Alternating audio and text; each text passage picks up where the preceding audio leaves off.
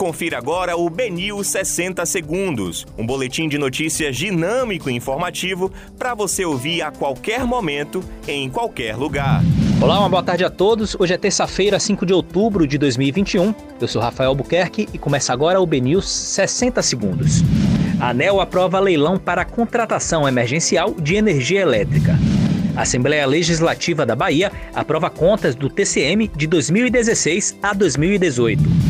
Veículo de transporte alternativo é assaltado na Avenida Paralela e passageiro é obrigado a entregar tênis. Ex-namorado é preso acusado de participar de morte de garçom em Lauro de Freitas.